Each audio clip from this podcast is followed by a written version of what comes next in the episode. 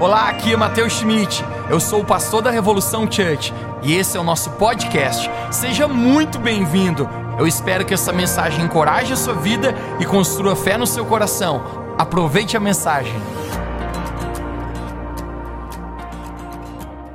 Vamos lá, vamos começar nessa, nessa noite. Gostaria que você abrisse comigo a Bíblia, no livro de 1 Samuel. 1 de Samuel capítulo 17, verso 33. 1 Samuel capítulo 17, verso de número 33. Quem encontrou diz amém. Se você não trouxe sua Bíblia, você pode acompanhar conosco aqui no telão. Diz assim: Contudo, Saul respondeu a Davi: Tu não poderás ir contra esse gigante filisteu para lutar com ele, porque não passas de uma criança, e ele é um guerreiro desde a sua juventude. Verso 34. Então disse Davi a Saul: Teu servo apacentava as ovelhas de seu pai. E quando vinha um leão, você pode repetir comigo, diga hoje, leão. E um urso, diga urso. Tomava uma ovelha do rebanho, eu saía após o leão e o feria e livrava-o da sua boca. E quando ele se levantava contra mim, lançava-lhe a mão em sua barba e feria e o matava. Verso 36. Assim feria o teu servo o leão, como também o urso, assim será este gigante incircunciso filisteu, como um deles, porquanto afrontou os exércitos do Deus vivo, porquanto afrontou os exércitos do Deus vivo. O tema da minha mensagem hoje é vencendo os inimigos da nossa alma. Vencendo os inimigos da nossa alma. Quantos aqui você quer vencer todos os inimigos que se levantam contra a sua vida? Amém? Você oraria mais uma vez comigo? Feche seus olhos. Pai, nós te agradecemos por essa noite tão especial. Te agradecemos, Jesus, pela oportunidade de estarmos aqui conectados com a tua presença, conectados com o Senhor. Obrigado que hoje é uma noite alegre. Estamos muito alegres aqui por estar na sua casa. Pedimos, Jesus, que os próximos instantes a sua palavra possa ser comunicada ao nosso coração e tudo aquilo que o Senhor quer fazer na nossa vida possa se cumprir. Nós cremos que a tua palavra, ao ser ministrada, ela é poderosa, ela é viva, ela é eficaz, e cremos, Jesus, que agora, ao recebermos essa palavra, nossa fé, nosso ânimo, o nosso coração será levantado na tua presença. Você pode repetir comigo, diga Senhor Jesus, essa noite eu quero destruir todos os inimigos que se levantam contra a minha alma, contra a minha vida, porque eu sei que em ti eu sou muito mais do que vencedor. Se você crê nisso, você pode dizer amém. E antes de falar essa palavra, diga para alguém perto de você: você também é muito mais que vencedor. Deixe presente sua atenção. Davi, alguém aqui já ouviu falar a respeito de Davi? Nós não temos dúvida que Davi foi um grande homem de Deus. Quando olhamos para a Bíblia, não temos dúvida que Davi foi um dos maiores vultos do Velho Testamento. Jesus mesmo, quando estava aqui na terra, ele é chamado de filho de Davi. Você lembra aquele cego que queria ser curado e ele estava no meio de uma multidão ninguém conseguia ouvir a sua voz, e ele no seu coração ele decide começar a gritar por Jesus. Ele gritava: Jesus, filho de Davi, Davi tenha misericórdia de mim. A vida de Davi sofreu, teve tanto impacto aqui nessa terra. Obviamente, nós entendemos que Jesus veio da genealogia de Davi, por isso que ele é chamado de filho de Davi. Davi foi um ancestral de Jesus, mas a vida de Davi teve tanto impacto que Jesus é chamado de filho de Davi.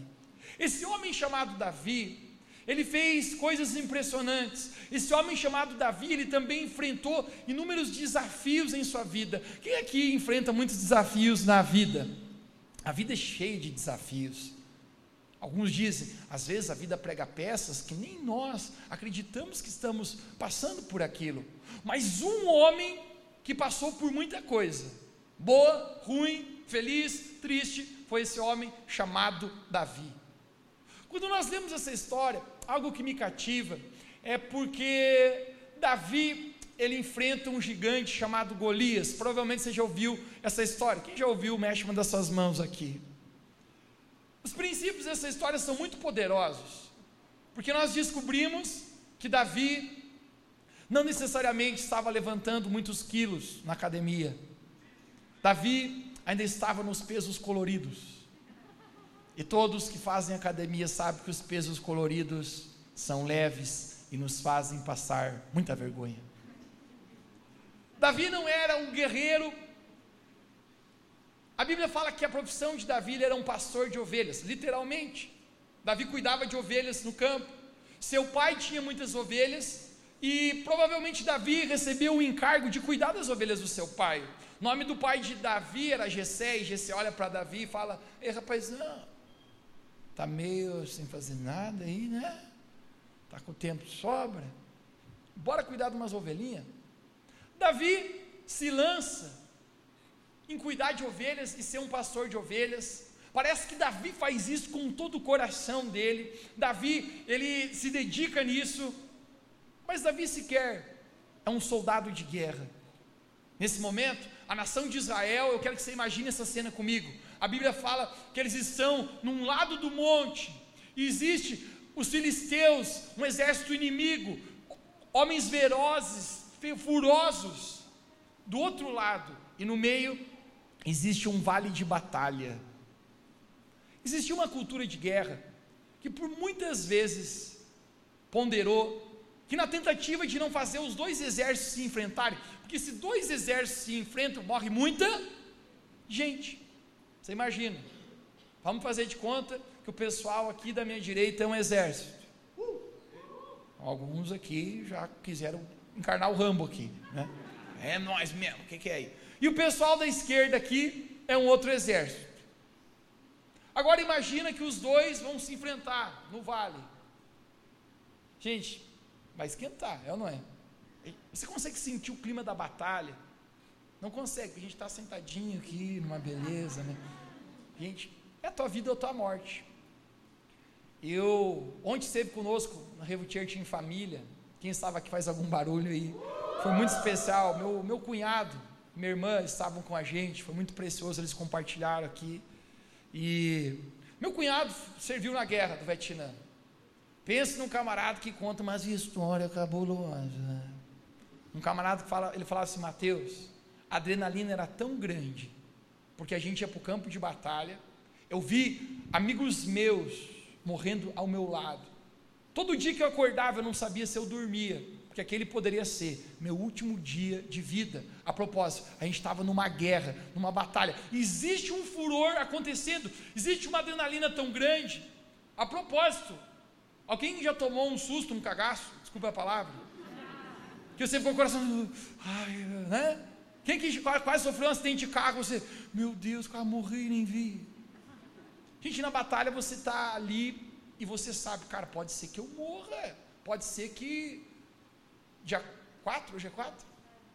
4 de outubro seja meu último dia. Existe dois exércitos que vão se enfrentar. E esse gigante, chamado Golias, ele se apresenta e diz: Gente, vamos poupar o sangue aí, vamos poupar a guerra. Eu me voluntario lutar pelo meu exército, os filisteus. Me deem um homem da nação de Israel para lutar comigo. Só tem um problema. Esse camarada, chamado Golias, a Bíblia nos narra que ele tinha aproximadamente 3 metros de altura. Quem aqui está afim de dar uma briguinha com um cara de 3 metros? A Bíblia fala que Golias era um soldado valente que desde menino foi treinado na batalha. Esse cara nunca apanhou no colégio, mano. Esse camarada bateu em todo mundo. Esse cara, ele era adestrado para isso. A Bíblia fala que a ponta da lança, conecte-se comigo, apenas a ponta da lança desse homem gigante chamado Golias pesava sete quilos e meio. Nem isso você conseguiu levantar até hoje na academia. Sete quilos meio só. A ponta da lança. Imagina o bíceps desse cara. A Bíblia fala que a couraça, os soldados vestiam uma couraça que protegia o seu, seu peito, o seu coração, essa, essa parte do abdômen. a couraça que Golias vestia tinha aproximadamente 70 quilos. Tem homem aqui que não levanta um saco de cimento. Tem 50 quilos um saco de cimento. Golias tem mais que um saco de cimento carregando aqui, parece que isso aí não é desconfortável para ele. Parece que ele caminha assim, no reboleixo. Aqui, pensando, ah, isso aqui é levinho para mim. Esse homem, gente, era um, era um homem de batalha, um, um, um homem voraz. E a Bíblia fala que ele todos os dias ele perdia. Me dei um homem para lutar. Nesse momento eu digo que os homens se sentiam muito rato. Porque ninguém queria enfrentar o cara. No mano a mano, todo mundo está pensando, não vou, não quero. Por 40 dias a Bíblia fala que Golias está pedindo: me dê um homem para lutar. E todo o exército de Israel está cabisbaixo, dizer: eu não vou lutar com esse cara no mano a mano, nem a pau, não quero. Vou apanhar, vou morrer. Davi está cuidando das ovelhas. E Davi é solicitado pelo seu pai para levar um lanche para os seus irmãos. Davi tinha três irmãos na batalha: Eliabe, Abinadab e Samar. São três irmãos mais velhos de Davi. Davi parece que é o caçula. Quem aqui é filho caçula? Deixa, faz, faz algo. Você tomou uns cascudos dos teus irmãos. Pode ter certeza. Quem aqui é filho mais velho? Você apanhou tipo o bicho dos teus pais daí. Tudo que você apanhou no teu pai, você descontou no teu irmãozinho, né? Você, ah, agora você vai ver o que, que é bom, né? Tem que bater em alguém, né? Você apanhou, primeiro alguém tem que bater. Davi era o filho caçula. E ele pensa assim: pois é, me deixaram o trabalho aqui de levar pão, sanduíche. Já você fala, vai lá e leva comida para os seus irmãos que estão na guerra. Quando Davi chega lá e ele vê o exército do povo de Israel, no meio um vale, e o exército dos filisteus, aquele gigante chamado Golias gritando: Me dê um homem para lutar, suas maricas. Coisa que é terrível quando mexe com o orgulho dos homens. Cadê os homens hoje aqui? Imagina chegou lá, vocês são os maricas. Já tem que cair aqui que é, rapaz. Não é bem assim. Eles eram guerreiros. Tinha cara que ficou a vida inteira imaginando, matando um gigante. Cara que ficou quantos anos em treinamento. Você está mexendo com a imaginação, você está mexendo com o orgulho do cara. Todo mundo está dizendo, vocês são os marica. Ninguém vai me enfrentar. Quando Davi chega no campo de batalha, ele ouve Golias dizendo: Me dê um homem. E todo mundo calado, de, de cabeça baixa. Davi não era um homem guerreiro, mas Davi era um homem cheio da presença de Deus. E eu descobri que pessoas cheias da presença de Deus não têm medo de gigantes e desafios que estão na nossa frente. Sabe o que, Davi fala? Quem quer se me tigela? Todo mundo sabe que essa palavra me tigela? Sim, não?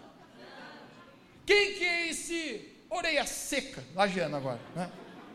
Para afrontar o exército do Deus vivo. O cara está pensando que tu é grande, mas não é doido, rapaz. É. Davi começa a ver o burbúrio. E os homens estão falando assim: o que, que vai acontecer? Davi chegou, qual é, qual é que é aí? Vocês são os caras da, combatente aí, 01, 02. Deixa eu perguntar para ti: o que, que vai acontecer com quem matar esse gigante? Teve um que falou assim: ó, o rei vai dar muito dinheiro Camarada aí vai ganhar um carro importado.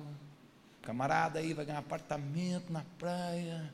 Um apartamento no centro. Mas tem mais. O camarada que matar esse gigante, o rei Saul prometeu que vai dar a filha dele em casamento da É eu mesmo. Estou encaiado faz tempo. Já mandei uns WhatsApp umas quantas não caíram na conversa. Coisa que anima homem é, só os homens aqui, coisa que anima homem é mulher. Quando tem mulher no pedaço, o homem vira macho. Já viu? Todo mundo está com medo de aparecer uma mulher. O cara, não, porque eu vou na frente, porque eu consigo. Né? Já viu que homem na frente de mulher fica trabalhador? Sempre atrás, não vou citar nomes aqui. A gente tinha ideia de lavar Quem já teve na Revo House, casa da nossa igreja, lugar que acontece muitas coisas lá, sala de oração. A gente estava lavando a Revo House inteira. E aí, gente, naquele grupo de rapazes, um lava, outro lava, sempre tinha um rapazinho que ficava, mas é, aí de canto. Não, pode, vai você. Oh, mas você não vai ajudar? Não, estou aqui. Gente, foi chegar as mulheres, o cara dá, dá aqui essa mangueira aqui que eu vou lavar esse negócio. Eu vou subir nesse telhado, depois que eu vou limpar tudo. Quando as mulheres chegam no pedaço, os homens ficam mancho.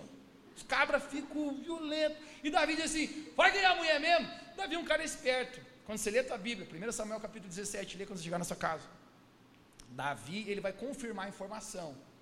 Diz que ele chega para outro e falou: é verdade esse negócio que o rei vai dar uma grana preta e vai dar a mulher também, a filha dele? Por que, que Davi vai confirmar a informação? Não sou bobo, rapaz, vou botar meu pescoço de graça. E o cara diz: é verdade.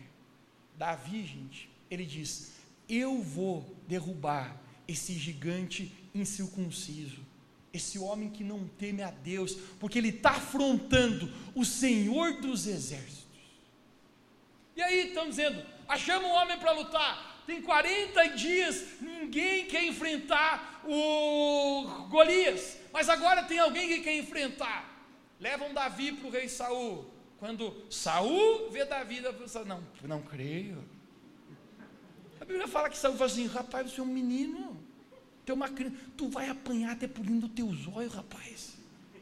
Não faça isso, rapazinho. Olha, olha você não, não aguenta você está nos pesos coloridos da academia, não faça isso. Olha o que, que dá, o que Saul fala a Davi, exatamente nas palavras da Bíblia. Isso aqui está exatamente 1 Samuel capítulo 17, 34. Mas Davi argumentou diante de Saul: quando o teu servo apacentava as ovelhas de seu pai, surgia um, diga bem alto comigo, leão, ou um urso feroz que arrebatava uma ovelha do rebanho. Sabe o que, que Davi fala? O que, que é, rapaz? Você está me menosprezando? Você acha que eu não posso enfrentar esse gigante?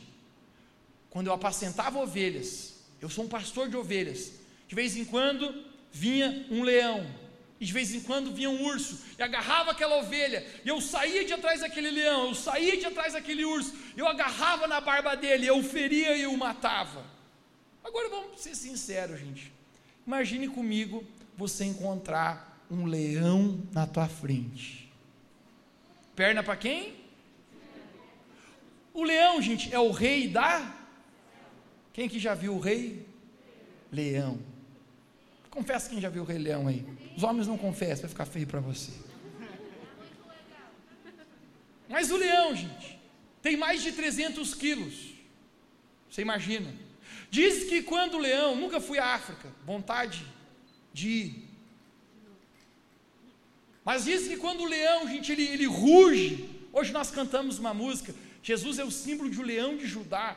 Que quando um leão ruge, cara, todo mundo, os, os, os animaizinhos que estão do lado, dá uma, uma murchada.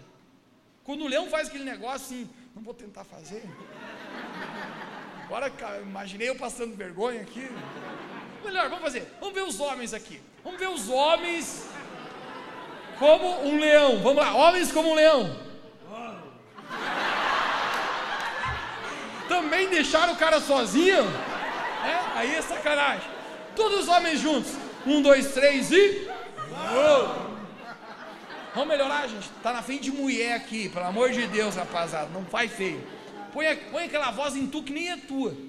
Ninguém vai perceber. Homens, um, dois, três e. Agora vamos às mulheres. As mulheres, vamos ver como é que as mulheres imitando um leão aqui. Um, dois, três e. Quem eu falei leão, não gatinho? Parece um gatinho as mulheres. Você imagina você encontrar um leão na sua frente?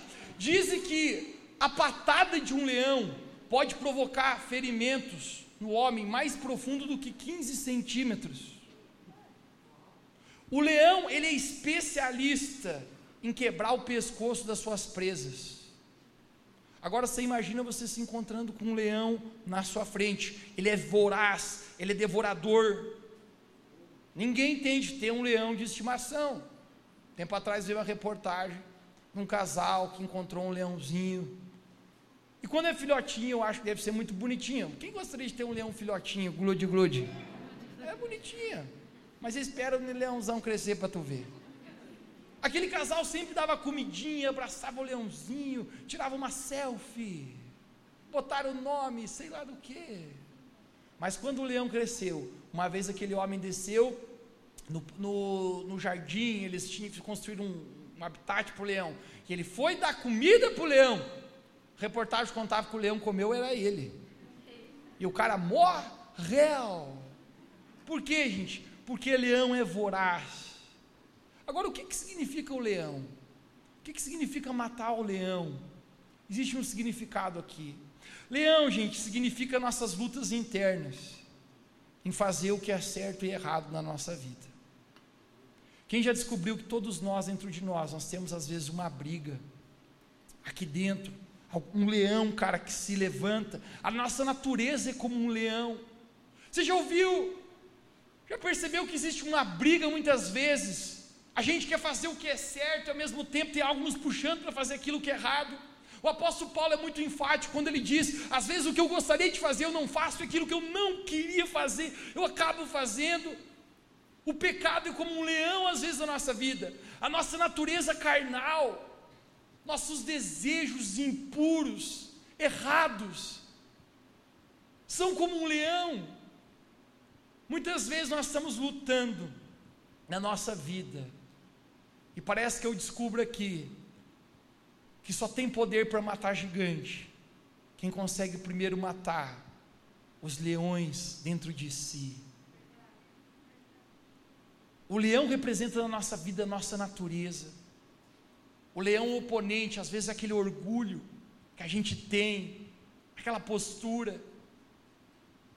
Algum tempo atrás, um jovem me procurou e ele recém começou a caminhar com Jesus, ele falou, começou a me relatar a respeito que na vida dele ele sempre teve muito problema com pornografia. Ele falou, Mateus, a vida inteira, desde adolescente, cara, eu comecei a me envolver com, em ver pornografia e como isso me acorrentou, isso me prendia. Quando eu menos percebi, eu não conseguia mais viver sem consumir pornografia. Eu vi quanto isso estava afetando a minha vida, quanto isso estava acorrentando não só a minha mente, mas também minhas emoções, meus sentimentos. E ele falou: Eu tenho vencido, Mateus. Mas de vez em quando, ele usou a expressão: Eu tomo uma mordida do leão.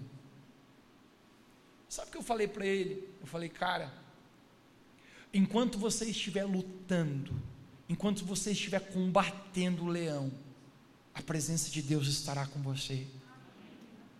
Algo que eu descobri, querido, que hoje eu estou sendo um homem de Deus, hoje, dia 4 de outubro. Eu estou decidindo fazer o que é certo. E amanhã, 5 de outubro, eu preciso decidir ser homem de Deus de novo. Eu preciso decidir matar mais um leão na minha vida. Hoje eu decidi não fazer aquilo que é errado. Mas amanhã eu preciso decidir novamente não fazer. Amanhã eu preciso decidir obedecer a Deus novamente. Porque às vezes existe um leão dentro de nós, lutando a nossa natureza pecaminosa. Davi ele falou: quando o leão veio, eu agarrei na barba dele e eu lutei contra ele. Agora Davi também disse: de vez em quando vinha um urso feroz. Alguns dizem que um urso pode pesar mais do que 750 quilos. Você já ouviu a expressão abraço de? Por que abraço de urso? Porque um urso, depois que abraçou, não solta mais.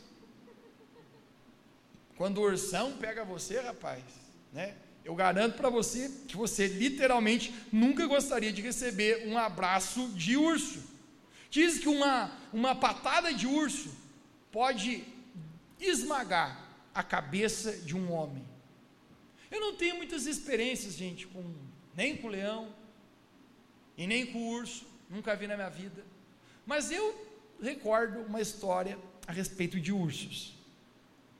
Eu não estava no Brasil, eu estava com meus dois irmãos e um amigo. A gente estava em outro, em outro país e a gente inventou de fazer uma trilha. Coisa ruim é você se meter onde você não sabe. E a gente vamos fazer uma trilha, aquele negócio aventureiro. A gente chegou lá, já era umas quatro horas da tarde, um pouco passado do meio da tarde. Eu li uma numa placa escrito em inglês assim: Danger, bears, cuidado, ursos. E eu olhei e falei assim: nós estamos acostumados com os leão baio lá na Mures. Não é nada para nós. Não existe isso aí, besteira. Meu irmão é um pouco mais ressabiado. Falou, ó, oh, rapaz, mas vai que tem mesmo. É, isso aí. Que urso, isso é para assustar. E a gente se lançou nessa trilha. E fomos, e fomos. Outros diriam, e fumo, e fumo. Né? E fomos, e fomos. E daqui a pouco, gente, parece que começou a cair a tarde rápido, o sol começou a cair, começou a ficar um pouco mais escuro. A gente encontrou um pessoal vindo na trilha, e eu, naquela prudência de me certificar, perguntei para o Magrão, com inglês information, the books on the table, falei, oh, bro, tem burso aí mesmo? Como é que é? O cara falou assim, ó, ó vou falar para ti, durante o dia não tem perigo, pode ficar tranquilo, mas não fica na mata à noite, porque tem mesmo e já houve relatos de ataques de ursos aqui na região. Ele falou assim, não sei se você viu uma placa lá na frente. Eu falei, não. Não vi. É, mas se liga, à noite é perigoso, mas durante o dia fica tranquilo. Eu falei, estamos tranquilo. E a gente foi, queríamos chegar até num riacho, numa cachoeira lá. Chegamos lá, queria molhar o pé. Chegamos lá, outro queria beber água para ver se era pura mesmo. E se demoramos um pouquinho lá, gente. Quando a gente está voltando, caiu, gente, aquele sol tão rápido que a gente começou a sentir a penumbra da noite já. Para piorar, sempre essas coisas acontecem. A bateria do celular, gente, de todo mundo estava quase acabando. E a lanterninha, a gente estava pensando, rapaz, quanto tempo a gente tem mais? Quando a gente está voltando, já apressando o passo, a gente conseguiu se perder, isso que a gente não contava. Dizer, não, cara, a gente veio por aqui. Eu dizer, não, tenho certeza que foi por lá. E daí chegou num lugar não era. E aí começou a escurecer. E aí, gente, no meio do da selva, sempre tem um cara de ideia ruim, né? Ou eu ouvi alguma coisa ali. Mano do céu. Todo mundo fica, não, fala sério, cara, né? Eu não sei o que, que é nesse espírito desse povo, mas outro sempre tem um que concorda, e eu também ouvi. Aí, gente, quem tem pronto faz. Aí acelera o coração. Aí todo mundo está naquela lá, rapaz, o que, que vai acontecer? Isso aqui é um urso. Qualquer barulho que você ouve, é um urso. Você imagina o urso te devorando. Ele, é loucura, cara. E a gente começou a pressar o passo, a gente, vamos, vamos, vamos, tinha negorando em línguas, tinha negorando e já chegou o Espírito Santo, não é minha hora de morrer, todas as promessas vão se cumprir, todo mundo vira, vira espiritual. E daqui a pouco, gente, eu não sei o que aconteceu. Mas a galera nessa ideia de apressar o passo, imaginar no urso, todo mundo começou e já estava correndo. Todo mundo assim, bora, bora, bora, e onde é que será que é? E vai para cá, e vai para cá. Daqui a pouco deu um barulho, gente. O negado começou a gritar no meio da mata. Ah, é o urso! Gente, a gente desceu aquela mata correndo. E quando a gente passou por uma clareira, cena para ser filmada. Todo mundo grita assim, ah, urso! E tinha um monte de gente esperando, olhando assim lá no ralo. Mundo...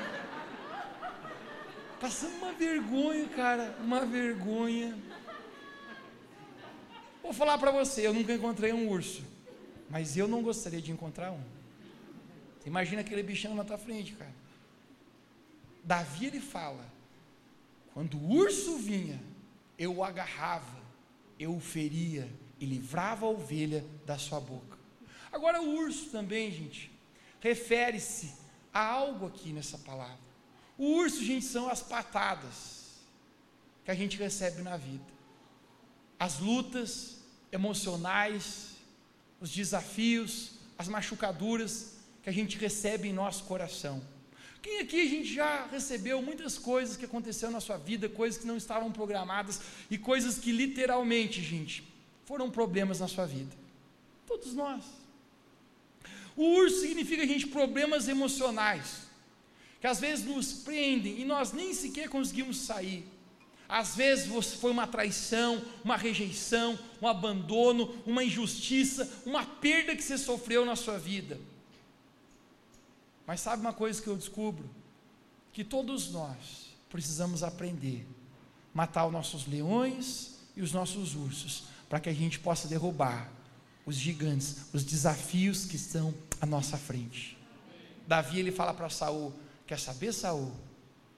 Quando o leão e quando o urso vinha, eu agarrava pela barba e eu os livrava.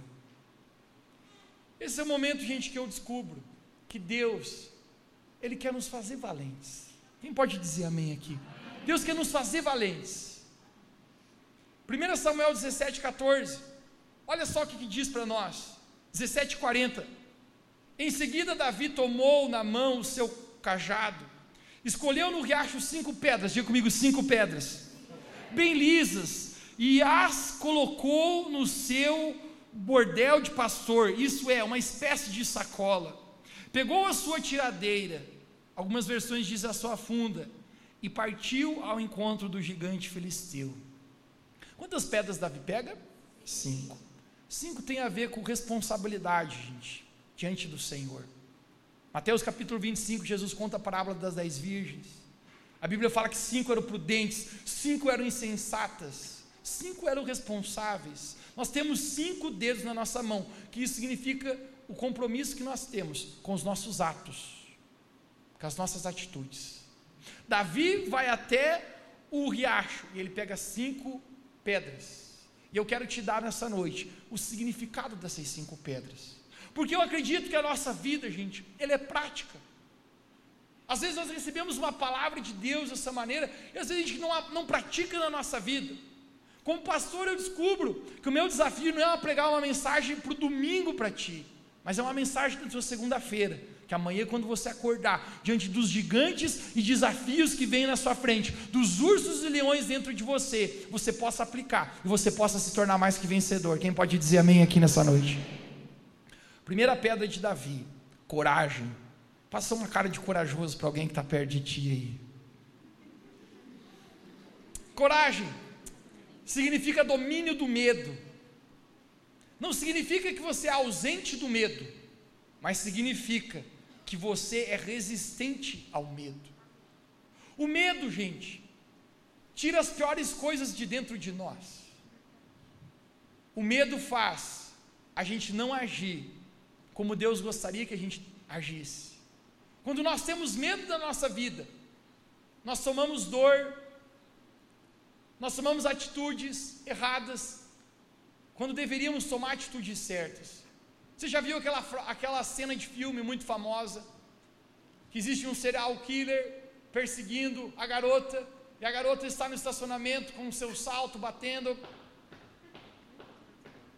E quando ela vai abrir a porta do carro e ela vai colocar a chave, o que, que acontece? Ela erra o, o, a fechadura e a chave cai no. Por que, que ela derruba a chave? Você já viu, gente, que é muito incomum você derrubar uma chave? Porque o medo faz a nossa vida a gente se perder. Sabe o que, que Davi faz no coração dele? Você acha que Davi realmente não estava enfrentando medo em lutar com aquele gigante chamado Golias? Você acha que Davi estava assim, não, não, tranquilo. Não, cara. Provavelmente Davi estava com medo, mas Davi está dizendo: eu não vou deixar com que o medo me pare. Eu não vou deixar com que o medo faça com que eu não enfrente o desafio que está à minha frente. Tem gente que tem medo de se relacionar de novo, porque se machucou. E pensa: se eu me relacionar de novo, vou me frustrar novamente. Tem gente que tem medo de sonhar, porque você já sonhou e não deu certo.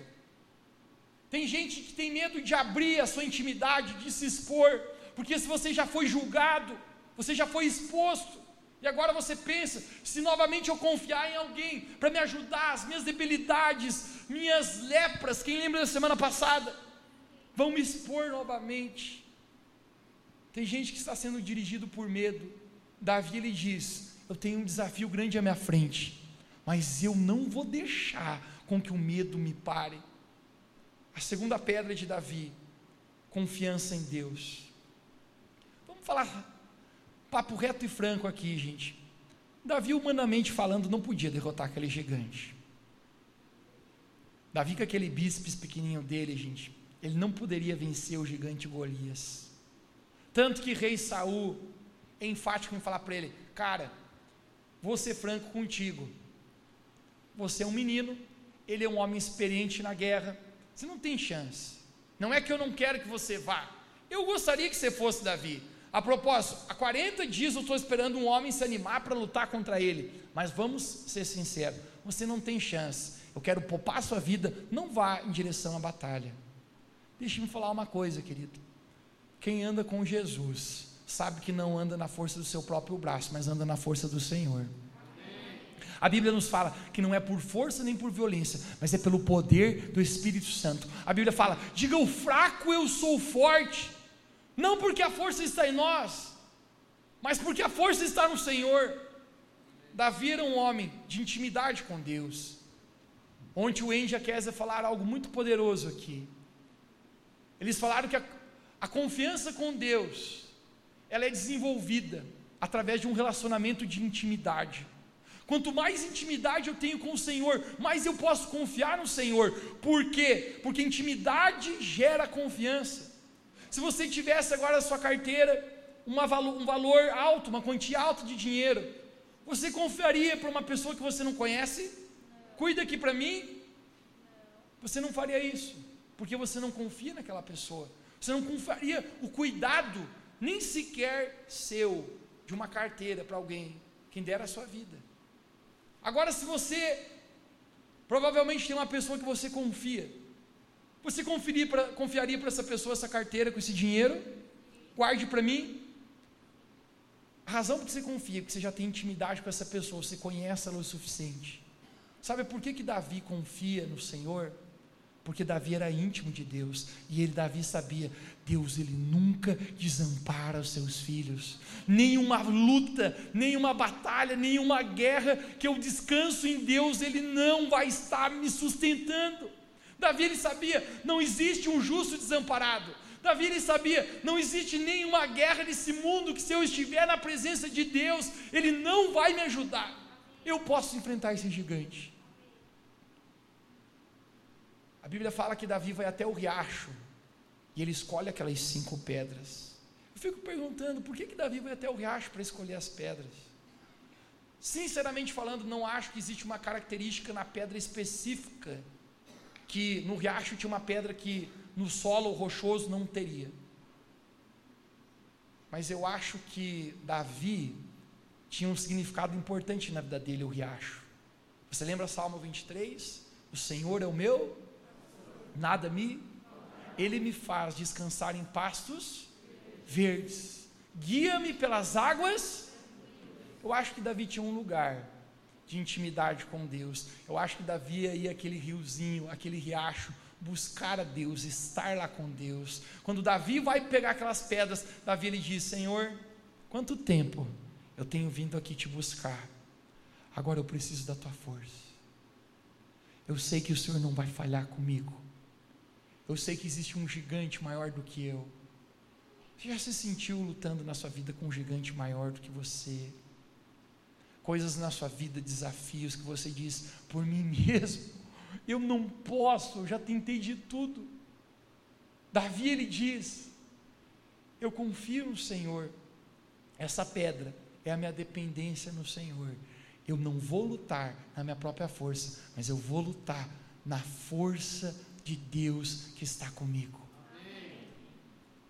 Davi ele vai para aquela batalha. A terceira pedra de Davi é discernimento. Diga comigo, discernimento. 1 Samuel 17, 38, eu estou indo na fase final nossa da mensagem.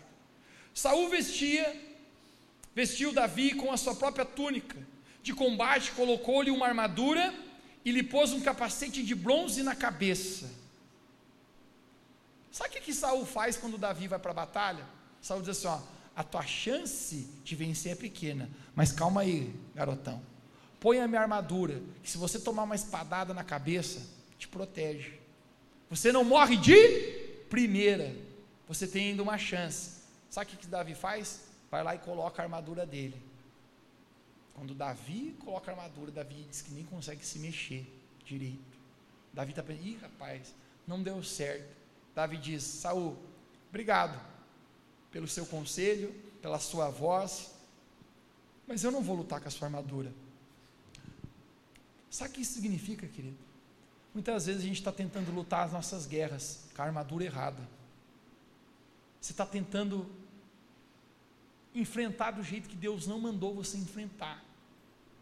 Você está tentando brigar por esse teu casamento aí, achando que se você levantar mais a sua voz, o teu marido ou tua esposa vai te respeitar. Às vezes a gente está tentando lutar da armadura de Saul. Saul diz: Eu não posso lutar com a sua armadura, porque não é na força dos homens, é na força de Deus. Terceira pedra de, de Davi é discernimento. A palavra discernimento tem a ver com você conseguir ouvir a voz que você deveria ouvir. Você consegue imaginar? Saul está dizendo: vá com a armadura. Seu irmão mais velho, está dizendo: Davi, você é presunçoso, por que, que você subiu aqui para assistir à guerra? Existe uma multidão dizendo para ele: Tu vai morrer, cara, não tenta. Existem muitas vozes.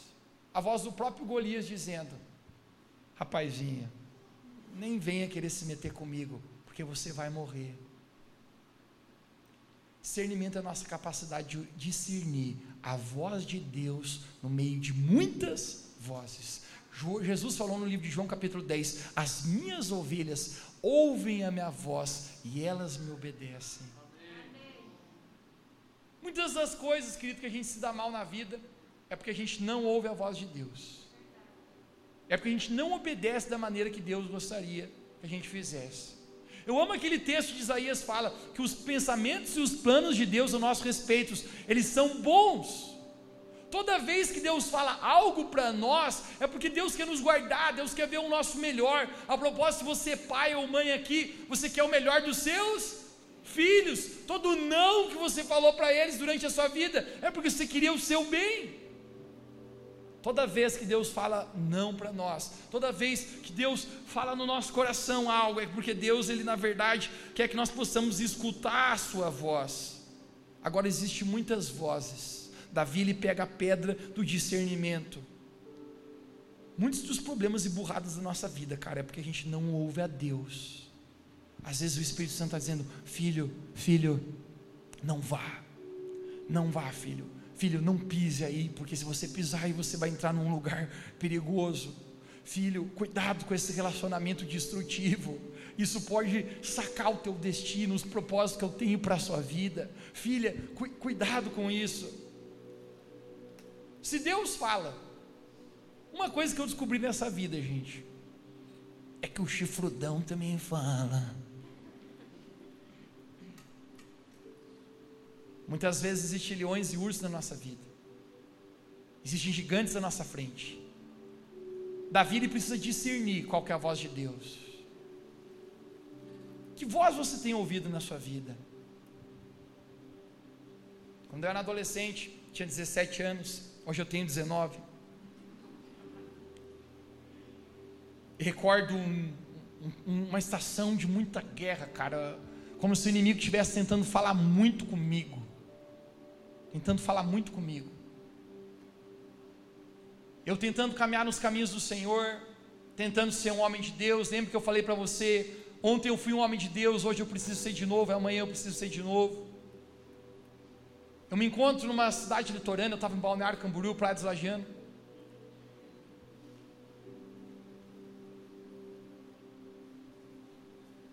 Eu recordo só estava eu e meus avós lá.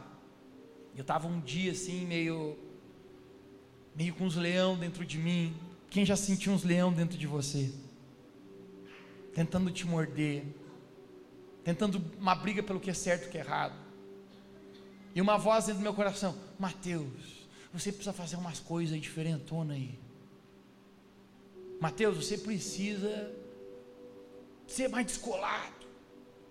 Você precisa experimentar mais a vida. E querido, eu não sei da onde que surgiu o pensamento. Mas lembra que eu falei para você que o chifrudão também fala. E plantou uma ideia na minha cabeça. Hoje eu vou fumar um baseado. Ninguém filma essa parte. E eu pensei, não, rapaz, mas eu sei não. Quantos colegas meus ofereceram isso, cara? Eu sempre disse não. Mas plantou na minha cabeça aquela voz que eu sei lá de onde vinha, mas eu, na verdade eu sei, vinha do, do capitão. E aí, gente, eu fiquei aquele dia inteiro com aquele negócio na cabeça, que isso, cara, voz terrível, né? Eu sou um cara de Deus. Aí de repente, quando era ali por uma volta de umas sete e meia, oito horas da noite, eu pensei assim, vou dar um rolê. Eu fui dar um rolezinho na praia, e de repente eu passei a, a, a, Avenida Central lá em Balneário, tinha uma pracinha lá, e eu sabia que lá perto tinha uns caras que vendiam uns, uns esqueminha, a gíria. Eu falei assim, me aproximei de um cara, falei, tinha que falar com a gíria dos maconheiros, não sei como é que eu falei, bro, bagulho é louco, né? E o cara aí, que, que, que tá amarrando aí, cara? Eu falei, não, eu quero que você me traga um baseado aqui de maconha. Quanto custa? Ele falou, só um? Eu falei, só um. Ele falou, quinzão. Eu falei, eu quero pronto, não quero me incomodar. Quero só acender o pavio e fumegar. Ele falou assim, ó, dá o quinzão aí e espera aí uns 10, 15 minutos que, que eu trago aqui para ti. Eu falei, então pega aí. Eu aceitei, gente banquinho lá na praia, fiquei esperando. O magrão foi para lá. Daqui a pouco deu 5 minutos, deu 10 minutos, deu 15 minutos, deu 17 minutos. Eu pensei, perdi meu quinzão. Quando eu estava me preparando para ir embora, vem o cara de lá, com uma cara assim, meio, meio animadão. E eu já me levantei assim, o cara trouxe mesmo, não perdi meu quinzão. Quando eu fui me levantar, gente, para né, enquanto ele pegar, do nada, passa um caminhão, aquele era um, tipo um micro-ônibus da polícia, e desce um monte de policial, eles gritaram assim: todo mundo aí, moçada, no chão, todo mundo parado aí. Gente, eu olhei, meu Deus. Eles apontaram para o cara que estava com você para aí. O cara parou assim, não, não sou eu, não tenho nada. O cara, o cara botou a mão no bolso dele e achou aquele baseado. E o cara falou: bora pro camburão. O cara começou a gritar: não é meu, é daquele alemão. Eu falava assim: não tenho nada a ver com isso. Virei as costas, gente. Eu vou atravessando a rua, perna para quem tem. O coração já acelerou. Eu falei: Jesus, me perdoe meus pecados, eu nunca mais vou fazer isso. Me perdoe, Jesus. Ai, o capeta é sujo mesmo. Você já viu, cara, que o capeta fala contigo para você fazer as coisas erradas e ele te incentiva, e depois que você faz, ele ri da nossa cara. Só quem já se sentiu na lama do pecado, mano, sabe o que, é isso. Quando eu estou atravessando a rua e aquele cara me dedurou, falou: é do alemão. O policial olha para mim e falou: então vem você também, vem para cá. Eu pensei: meu Deus, meu pai vai me matar. Eu pensei: notícia em Balneário Camboriú: o filho do pastor é pego com baseado de maconha. Eu estou ralado, cara, acabou minha vida. Agora vou correr pelado nas praias, não sei o que eu vou fazer mais. Quando eu tô ali no meio da rua, um cara, gente, não sei de onde o cara surgiu, do nada o cara gritou por policial só, esse aí não tava, esse aí não tem nada a ver. Eu falei, é, não tem nada a ver. Ah, que é isso? Quando eu atravesso a rua, gente, ele, eles põem uma galera naquele camburão, o policial vaza o pessoal, eu pensei, no mínimo eu tenho que agradecer esse cara que me livrou dessa bucha. Quando eu olhei, querido, prometo para você, isso, isso foi fração de 20, 25 segundos. Quando eu olhei para procurar aquele cara que tinha falado isso, eu não encontrei ninguém. E quando eu estou procurando, Deus fala comigo, Mateus, hoje eu te livrei dos seus leões e dos seus ursos, mas não espere que eu vou matar eles sempre para você. Você precisa decidir fazer o que é certo. Você precisa decidir andar nos meus caminhos. Gente, eu nunca voltei tão tão cheio do Espírito Santo para casa. Eu orava, dizia: Obrigado, Deus é bom, Deus é maravilhoso, Ele é poderoso, Ele me livrou do policial, do urso, do leão. Discernimento, querido. Às vezes a gente se dá mal, a gente perde a guerra na nossa frente, porque a gente não está discernindo qual é a voz de Deus na nossa vida. A quarta pedra de Davi é estratégia. Eu acho que a gente precisa ser prático, querido, porque a gente está recebendo uma palavra tão poderosa como essa. Quem está sendo abençoado aqui nessa noite? A gente está recebendo uma palavra tão poderosa.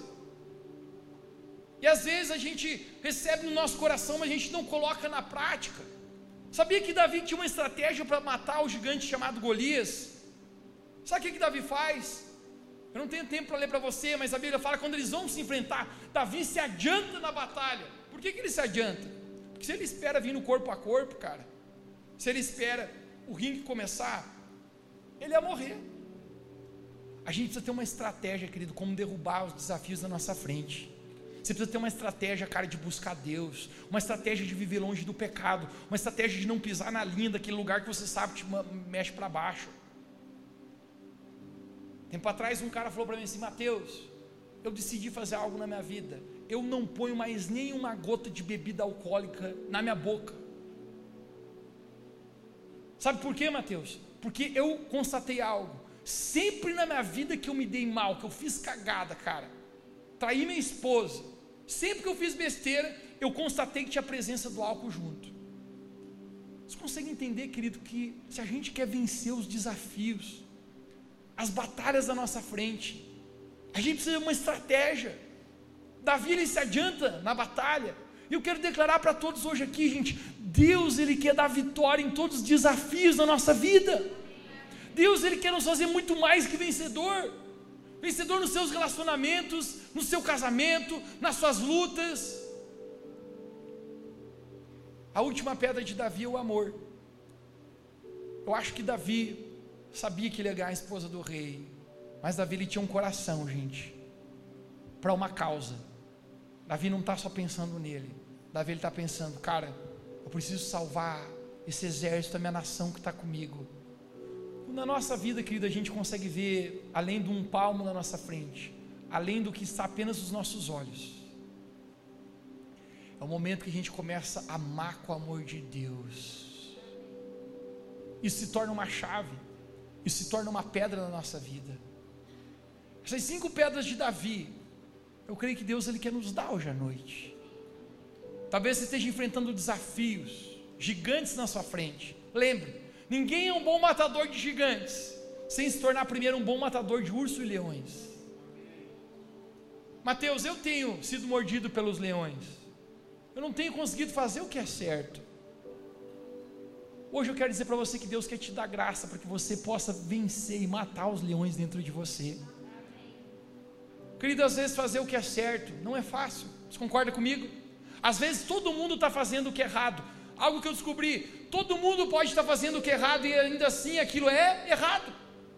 Por mais que todo mundo faz, não significa aquilo que é certo. Para mim, aquilo que é certo é aquilo que está na palavra de Deus. Para mim, aquilo que é certo é aquilo que Deus colocou no meu coração. A Sua palavra é a verdade. A Sua palavra, a Bíblia fala que é luz para os meus caminhos. Eu preciso matar os meus leões. Talvez você recebeu uma patada de urso na sua vida, coisa que aconteceu que você não esperava, nas suas emoções, na sua vida. Nos fere. Deixa-me falar para ti, nos fere nos machuca por dentro. Mas eu quero dizer para você que a gente tem poder, através de Cristo Jesus, de sermos curados, de sermos restaurados na presença do Senhor. Quando a gente mata os nossos ursos, nossos leões, todos os gigantes que se levantam na nossa frente, não conseguirão ficar de pé. A Bíblia fala que Davi toma a sua funda, apenas uma pedra de Davi foi necessária ele joga, a pedra cravou na testa de Golias, e naquele momento ele cai morto. E Davi diz: Existe Deus em Israel, existe Deus comigo. Eu não estou sozinho, eu não estou lutando pela minha própria força, mas existe um Deus que está próximo de mim, existe um Deus que me dá vitória, existe um Deus que os desafios se levantam, mas eu me torno mais que vencedor. Eu creio que isso Deus quer fazer com, todo nós, com todos nós como igreja aqui. Se você recebe essa palavra, você pode dizer amém. Você pode ficar de pé onde você está, nós vamos orar antes de encerrarmos hoje.